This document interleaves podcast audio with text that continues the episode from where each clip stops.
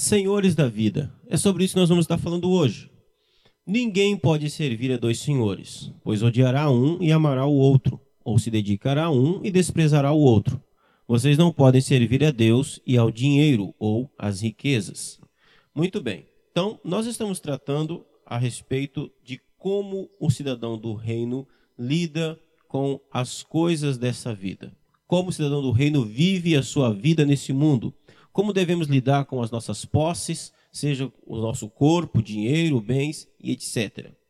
Então, Jesus, nesse bloco do Sermão do Monte, ele disse: Nós vimos isso aqui. Não ajunteis tesouros na terra. E depois ele diz: Mas ajuntais tesouros nos céus. O que ele quis dizer? Ele está dizendo, em outras palavras, que aqueles que são cidadãos do reino fazem parte de uma realidade maior e melhor e eterna. Ele está dizendo: não atribua valor eterno às coisas que são passageiras. Não coloque todo o seu coração em coisas que são apenas para essa vida. Não faça das coisas desta vida, como corpo, dinheiro, família, bens, etc., o fim em si mesmo. Isso significa não ajunteis tesouros na terra. Mas perceba que ele não proíbe ajuntar tesouros, ele proíbe ajuntar tesouros na terra. Ou seja, como cidadão do reino, você precisa juntar tesouro no lugar certo. É como o exemplo das férias que eu já falei. Você está de férias na praia, em um lindo quarto de hotel, por um fim de semana. E você percebe que aquele quarto ficaria melhor se tivesse um quadro na parede. Mas você não compra o quadro para a parede. Por quê? Pelo fato de que o hotel não é seu e você está só de passagem. Ninguém que está de férias compra absolutamente nada para um quarto de hotel. Você não investe uma agulha ali. Mas se você for comprar um lindo quadro para a parede, você compraria para sua casa. É disso que Jesus está falando. Não compre nada para o quarto de hotel desta vida. Não ajunteis tesouros na terra. Essa vida é passageira. Não ajunte, te... ajunte tesouros nos céus. Atribua valor àquilo que é eterno. E como é que a gente faz isso? Como que ajuntamos tesouros nos céus? Vivendo uma vida para a glória de Deus. Seu corpo, seu dinheiro, sua família, tudo que você é e você tem precisa glorificar a Deus. Como fazer isso? Faça duas perguntas. Primeiro, o que você está prestes a fazer? Deus será glorificado? Segunda, isso é para a glória de Deus? Nossos objetivos definem o meio pela qual nós fazemos as coisas. Não existe problema em cuidar do corpo e se vestir bem. Isso é bom. Mas para quem você se veste? Não existe problema em ter muito dinheiro. Mas por que você quer ter dinheiro? O uso do seu dinheiro no fim glorificará a Deus? Seu casamento, sua família reflete a glória de Deus? Você está fazendo o seu papel de marido, de esposa, cada um no seu lugar, a fim de que Deus seja glorificado? Isso é juntar tesouros nos céus. Depois, nos versos 22 e 23, Jesus passa a falar de que os olhos são a lâmpada do corpo. Ele passa a falar da nossa cosmovisão. Se os teus olhos forem bons, todo o seu corpo será luminoso, mas se os teus olhos forem maus, todo o seu corpo estará em trevas, em grandes trevas. O que Jesus quis dizer aqui? Ele está falando da nossa mente. Nós não enxergamos com os olhos, nós enxergamos com a mente.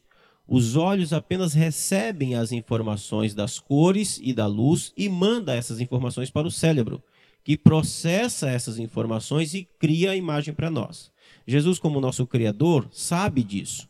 Então, quando ele fala dos olhos, ele está falando da nossa mente. A questão aqui é: como é que você enxerga a vida? Como você compreende o mundo ao seu redor? Se você é um cidadão do reino, sua mente foi transformada. Paulo aos Coríntios afirma isso, mas nós temos a mente de Cristo, ou seja, pensamos como Cristo pensa. É disso que Jesus está falando. Se você é um cidadão do reino, você vai pensar como Cristo pensa. Sua mente foi iluminada, seus olhos foram abertos para a verdadeira realidade desta vida e deste mundo. Sua opinião sobre família, política, dinheiro, futebol, religião, culinária, sexo e etc., qualquer que seja o assunto, a sua opinião passará sempre pelo, pelo filtro de uma mente iluminada pelo Espírito Santo, que agora vê o mundo com outros olhos. E o modo como você enxerga o mundo define como você lida com ele.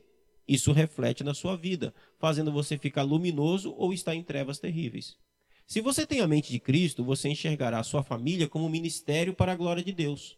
Então seus filhos serão corrigidos e educados como precisam ser, não importa o que a sociedade diga com relação à criação de filhos, a vara estará lá, sempre que for preciso. O marido amará a esposa do jeito como o mesmo amor que Cristo ama a sua igreja. E a esposa se submeterá ao marido como a igreja submissa a Cristo, aquele que a ama. Como você tem visto o mundo ao seu redor? Com que olhos? Pare de enxergar a vida com os olhos do Facebook. Isso não, isso são trevas. Pare de ficar olhando os gurus da internet de como você deve lidar com isso ou com aquilo. Pare de ficar procurando no Google aquilo que só você encontrará em Cristo, nas Escrituras. Tenha a mente de Cristo. E em último lugar, nós chegamos ao nosso texto, onde Jesus disse: Ninguém pode servir a dois senhores, pois odiará um e amará o outro, ou se dedicará a um e desprezará o outro. Vocês não podem servir a Deus e as riquezas. Esse texto é uma conclusão dos outros dois assuntos que nós falamos. O que é que Jesus está falando aqui? Primeiro, do que é que ele não está falando? Jesus aqui não está falando de dinheiro. Jesus aqui não está falando, não está colocando aqui o dinheiro como um senhor. A, a, a gente precisa entender que ele está falando dentro desse contexto. Esse texto é uma conclusão dos outros dois temas que nós passamos. É a consequência natural. Ou seja, você não pode servir a dois senhores. Ou você é servo de Cristo, ou você serve a si mesmo. Ou você tem Cristo como seu Senhor, ou você é senhor de você mesmo. Ou você faz a vontade de Cristo, ou faz a vontade da sua, a sua própria vontade. Mas nunca que você poderá servir a você mesmo e a Cristo ao mesmo tempo. O que Jesus está fazendo aqui é deixando claro os termos daqueles que estão no reino de Deus, ou, a, a, a, ou não. No reino de Deus, apenas Cristo é rei e senhor, os outros todos são servos. E tem algo mais interessante que Jesus ressalta aqui: é a impossibilidade de amar dois senhores ao mesmo tempo, pois você odiará um e amará o outro. Se você amar a si mesmo como senhor da sua própria vida, então você odiará a Cristo.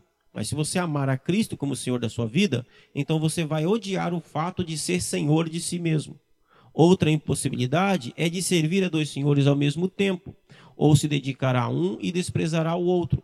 Se você servir a si mesmo, dedicará a si mesmo, viver para si mesmo, fazer a sua própria vontade. Então Cristo será desprezado e desobedecido. Você então ajuntará tesouros na terra. E como um idiota que compra quadros para um quarto de hotel em um fim de semana, você começará a investir naquilo que é passageiro e deixará de investir naquilo que é eterno. Você também enxergará o mundo sem a mente de Cristo e começará a ver políticos como alguém que transcendeu o mundo físico e virou uma ideia. Ou chamará outros de mitos e messias, ao invés de enxergar a mão poderosa de Deus, que tudo sustenta e nada pode escapar. Não tem jeito. Ou você serve a Cristo ou serve a si mesmo. Ou se dedica a um ou se dedica ao outro. Não podeis servir a Deus ou às riquezas. Jesus disse isso. Conclui dizendo assim: e por que, que eu sei que esses dois senhores a quem Jesus se refere, ou é Cristo ou sou eu mesmo, e não o dinheiro? Pelo fato de que riquezas aqui, ele diz, não podeis servir a Deus ou as riquezas. Pelo fato de que riquezas aqui não tem a ver com dinheiro, ou mesmo com poder, ou uma divindade, ou outra coisa como mamon. Dinheiro aqui, riquezas ou mamon aqui, tem a ver com independência do ser de Deus. Então o que Jesus está afirmando é: você não pode afirmar servir a Cristo, ser cidadão do reino de Deus e viver como se ele não existisse e viver independente dele. Você não pode servir a Cristo e acumular tesouros nessa terra usando a vida que Deus te dá e os recursos dela para você mesmo, sem que Deus seja glorificado nisso. Mas se servir a Cristo, então tudo na sua vida será para a glória de Deus e estará juntando o tesouro dos céus. Você não pode servir a Cristo e não ter a mente dele e continuar enxergando o mundo do seu jeito. Ou você serve a Deus integralmente, ou não pode servi-lo de modo algum. Ou Deus é servido com devoção total, ou não será servido de maneira alguma. Se você é um cidadão do reino, de novo, só existe um Senhor nesse reino, e não é você. Ou melhor ainda, se você é o Senhor da sua vida, você não pode ser um cidadão do reino. Isso é incompatível. A minha conclusão é: aproveite o quarto de hotel. Aproveite a vida maravilhosa que Deus tem te dado e viva para a glória dele. Seu corpo, sua família, suas capacidades e habilidades, tudo que você tem e é.